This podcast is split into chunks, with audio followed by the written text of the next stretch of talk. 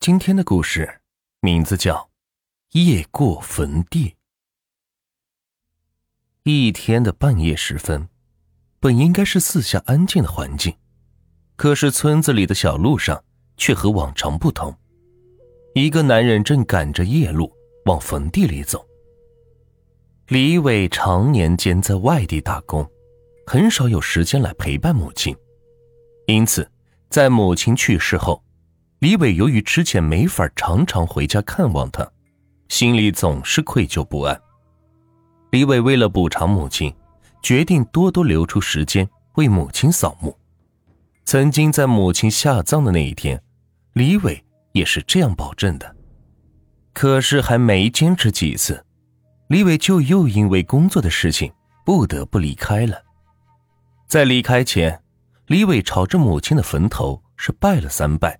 真诚的道歉，李伟转头也就走了。从那天后，李伟又有很长一段时间没有回家了，因为这事儿导致李伟空闲时总会生出内疚的情绪，满脑子都是母亲伤心难过的神情。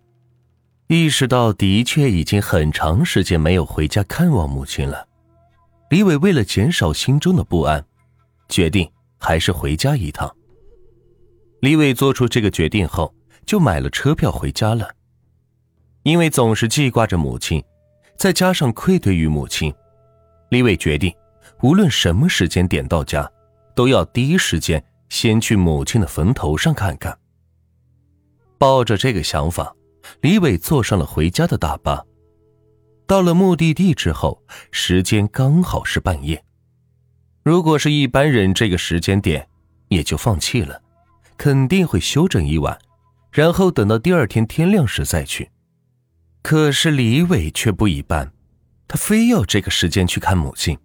时间要是再往后拖，李伟的心就会越难受。为了打消心里的愧疚，李伟一下车，二话不说的就往那儿出去。走在安静的小路上，李伟一直想到了母亲的坟头，该如何和母亲道歉。就是因为想的过于认真了，李伟一路上是一直没有抬头。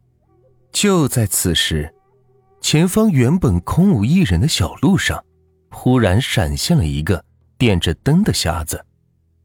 等到灯光出现在李伟的视线范围内时，李伟这才注意到这一点，疑惑的朝着光源处看去，没想到居然看到了一个点着灯的男人。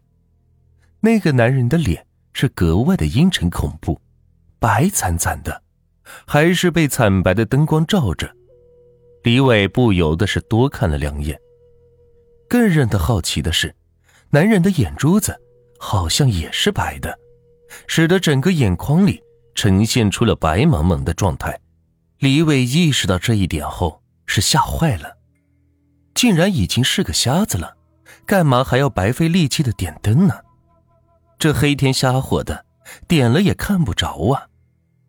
李伟忽然感到格外的诡异，更让他疑惑的是，这个瞎子似乎在巡游，拿着灯不停的朝着两边照看，似乎在找着什么东西。渐渐的，瞎子是越来越靠近了，可是李伟因为看出神，一时间忘了躲避，眼瞅着。两人就要撞上时，李伟忽然闻到了一股奇怪的味道，那个味道里既带着泥土腥湿的气息，又带上了肉腐烂的味道，似乎还有些血的味道从风中飘散开。李伟有些忍不住了，也没考虑到瞎子听到后会不会不好意思，张大嘴就要吐出来。结果让李伟没有想到的是。就在他刚发出一点动静的时候，瞎子就直勾勾的朝着他的方向看了过去。李伟被这一幕吓傻了，来不及后退。突然，从背后传来了一股阴冷的感觉，一把捂住了李伟的嘴。瞎子瞬间失去了目标，疑惑的朝着李伟的方向是闻了闻，又站在李伟的不远处是看了好一会儿，最终还是什么都没有发现。只好提着灯，慢慢的离去了。在这个瞎子寻找他的期间，身后那人始终死死的捂住他的嘴，好似生怕李伟发出动静。瞎子彻底不见后，李伟身后的人才松开他。李伟困惑的朝着身后看去，可是身后人却是自己的母亲。李伟瞪圆了眼睛，不敢相信。母亲后怕的看着儿子，慌忙向他解释原因。李伟这才明白，原来那个瞎子是个死尸，点着灯，也只是为了聚魂。